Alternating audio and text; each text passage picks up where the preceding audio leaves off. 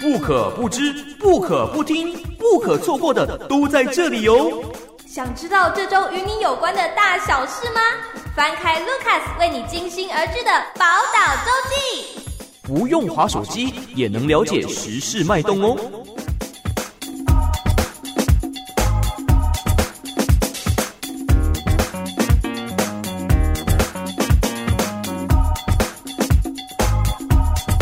好，今天呢很开心邀请到我们常客哦，我们也是好欢乐点点点的 VIP 啊，Andy 哥上线啦，Andy 哥你好，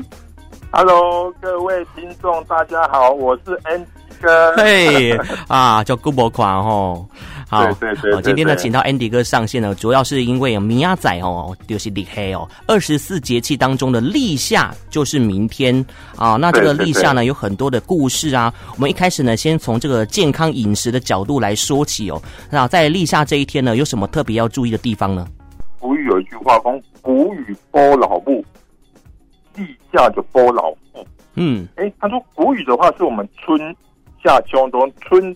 季节的最后一段的节气，对，它是补老母，老母就是嘿自己的妈妈。西那立夏这一天的话是波老父，哇，老父是什么？老杯，爸爸啦，老贝啦，爸嗯爸，嘿，所以说这个这个也就是属于台版的父亲节，哦，所以我们父亲节最早的由来属于我们台湾人的父亲节，最早是在立夏这一天。我们中国最早的立夏就是在这一天，就是这一天是我们的父亲节。哦，所以在这一天的时候，因为夏天的时候，从中医的角度来看的话，夏天立夏这个是养心嗯，补心，所以说一些锅类的啊，什么羊肉炉啊、哎，姜母鸭，啊可能就要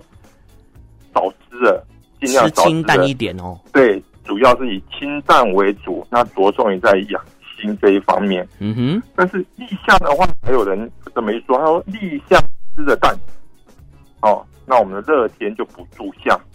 那那个住夏住夏的话，久而久之的话，就变成住虾住虾，哦，住虾是打针的意思。可是这个住夏啊，这个住字啊比较特别，它是它的注意的话是属于是说住夏的话，它是属于说在中医的角度上面来讲的话，相当等于有一点像说我们所谓的呃脚中暑，我们冬天的感冒就去刮掉，哦，那夏天的感冒叫做什么？哇，已经拉 掉。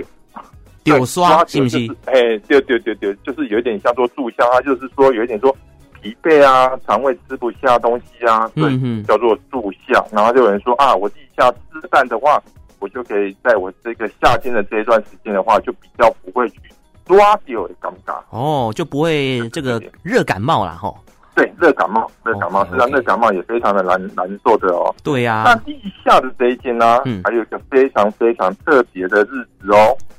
它是我们的门神的生日。哦，门神的生日哎，对我们门神的生日，牵扯到我们的尊敬的神明啊，嗯或是我们的这样子，那我们等等就可以来讲一下我们立夏的门神。那立夏的门神是哪两位门神呢？好，OK，我们就来讲讲门神的由来。后门有分前门跟什么门？后门哎，卢卡斯很棒。 有钱就有后，哼哼对对对，那前门的门选的话，一般来讲的话是属于秦叔宝跟尉迟恭。哦，以前小学的时候对就是有我们听过他们的故事，对对对嗯哼后门的门神的话，一般来讲的话，就是属于所谓的钟馗。前门的门神的话，我们去庙里面，很多人都啊看到庙里面有庙神，可是你不晓得哪一哪一边是呃秦叔宝，哪一边是尉迟恭嘛，嗯哼，对不对？哎，是哦，这门神，那大概就跟大家各位听众稍微讲一下，它的面比较粉，就是讲黑冰跟白起出来，所以对神明不能讲讲阿一冰白冰哦，好没有？阿联比伯较联盟粉一对嗯，比较粉一点的那一边的话是秦叔宝，哦，还有留的胡须是长长的。好，那尉迟恭的话，就相当等于会稍微比较有健康的肤色，有一点络腮胡的那一个，就是我们的尉迟恭。是对，那当然我们讲到门的话，那后门的话就是属于我们的钟馗，所以说钟馗的话，当然就是斩妖除魔的啊，嗯就是大家应该就是非常非常的清楚。对所以说，所以说我们现在就讲前门，所以立夏的这一天的话，是我们门神的生日，所以说就会很忌讳在我们的门槛的上面去踩门槛，或是在门槛的上面那边去绑鞋子，嗯这哼，个都是属于一种对神明一种非常不尊敬的一个一个行为。是，门槛的话，相当非常非常的重要。那我问一下卢卡斯哦嗨，门槛的台语怎么说？叫做后丁，是不 是？好丁，哦好丁大婚真的吗？ 哦， 对对对对 OK，OK 对对对对对对对，那个门槛的话只有好丁，所以我们去人家家里面的时候，嗯，不可以去给人家踩门槛，哦，对，真的礼对貌，，因为给人家踩的门槛代表有什么？有贬人家的意思，我踩在你被我踩在脚下，哦哦。哦，对，这是一个很不好的行为。我刚刚是想到说，哦，如果说嗯在人人家家里面，你踩他的门槛，好像有亲门打吼那种尴尬。哎，对对对，也是有，哦也是有，也是有。嗯那另外一种门槛，我们去人家家里，那遇到门槛怎么样？我们遇到怎么样？跨过这个门槛，哇，我们跨了这个门槛，相当等于我们怎么样？我们是对他是尊敬的，所以我们现在讲说，哇，你看我好不容易跨了这个门槛，来到了这样的境界啊，嗯所以这跨的门槛跟踩的门槛是意思完完全全不一样的，但是都是有前进的意味。哦所以说，所以说这个是我们非常非常重要的一一点事情。嗯哼，那也当然，所以说我们的门槛的话，所以去这个是我们一些小细节，我们一定要注意注意的地方。嗯那很多人现在有很多人啊，他们就会有就会有有讲到说，哎、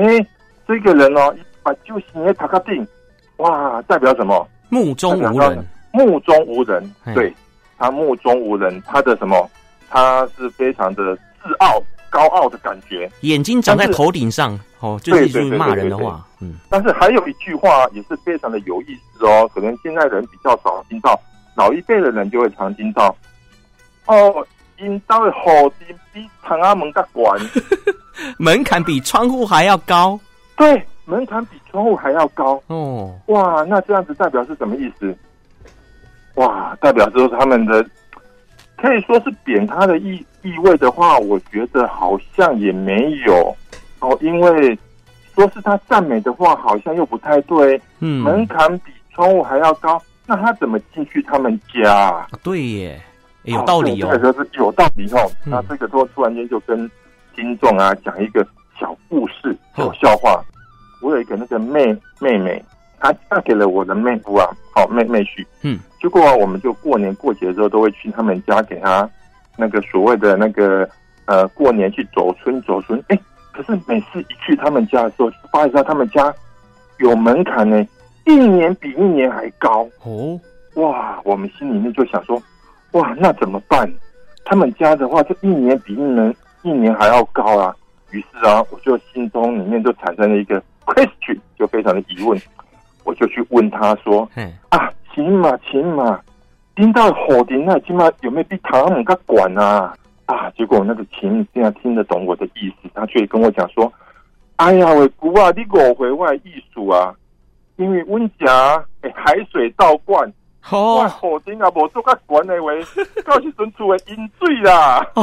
这是一个趣味哦，一个笑话， 对对对，哦，这是一一一一个趣味，一嗯一一一一个想法，这是我们门槛的一个趣味，一个说。那我们接下来的话到立夏啊，虽然是我们门神的生日，但是我们一定要稍微听听我们门神来的故事。门神的故事啊，有两个，那我比较于偏向于说讲第一个，第一个也就是说我们唐太宗证明的时候，因为啊他是我们一代的明君，对，对，然后他的他一旦的明君之后，他的手下有一个叫做秦叔宝，一个叫做尉迟恭，哦，两位大将军。但是唐太宗啊，他有一个非常好的一个宰相，叫做魏征。对，于是有一天晚上的时候，唐太宗就做梦，做梦到说有一个龙王来拜托唐太宗说。嗯呃，君王啊，君王啊，我因为啊没有按照天庭的法律啊，在某时某刻来下雨，导致啊违反了天庭的法律，到了别个地方去下大雨，造成了民不聊生，该有水的地方没水，该旱灾的地方还是继续的旱旱灾，所以说这样子被玉皇大帝给抓起来，说要给我砍头。我希望你啊，可以跟魏征，你的宰相魏征讲，因为玉皇大帝请魏征要来砍我的头啊，嗯希望你能够来帮帮我啊。然后李世民就在梦中答应你说：“好的，我一定会帮你。”于是他就惊醒了。结果李世民就按照龙王所讲的那一天的午时三刻，特别把魏征给叫过来。魏征啊，你过来这边陪我。那个李世民下下棋啊，因为啊，他也不敢跟魏征讲说，等一下你要去给你要去砍龙王的头啊。那那个魏征就没有办法，他就在这边陪李世民下棋。嗯哼，于是下棋下着下着，魏征就睡着了。是魏征睡着之后啊，李世民就心想说啊，放了一个大石头啊，对，魏征只要不要离开我的视线，他就不会去给龙王砍头。嗯怎么知道魏征灵魂出窍？哎呦哇呀，啊真的去把龙王的头给砍了下来了。那砍了下来之后，市民啊就食言而肥的龙王。于是那个龙王每天晚上的时候啊，就来怎么样毁灭给李世民。那李世民一直没办法睡好觉。嗯哼那这种情形的话，李世民就觉得很很愧疚，于是他就跟魏征讲说：“魏征啊，我是因为的点点滴滴的什么事情，导致我现在每天晚上都做噩梦啊。你嗯可以帮我吗？然后魏征也很聪明，说没有关系，我们就请我们的两位大将，一个秦叔宝，一个尉迟恭，来当我们的门神。于是就这样子定登敌的短门靠，所以说龙王啊再也不会过来晚上来给李世民怎么样毁灭了，李世民也就是可以成为一代的良君呐、了解，啊当然哦就是这样子的情形。当然，李世民也有所谓的玄武门之变啊，那个就是有空的时候我们再去聊了啊。呵呵呵， 好，今天非常感谢 Andy 哥为我们分享这个立夏的故谢谢谢谢各位听众谢事谢。干问哦，拜拜，拜。拜。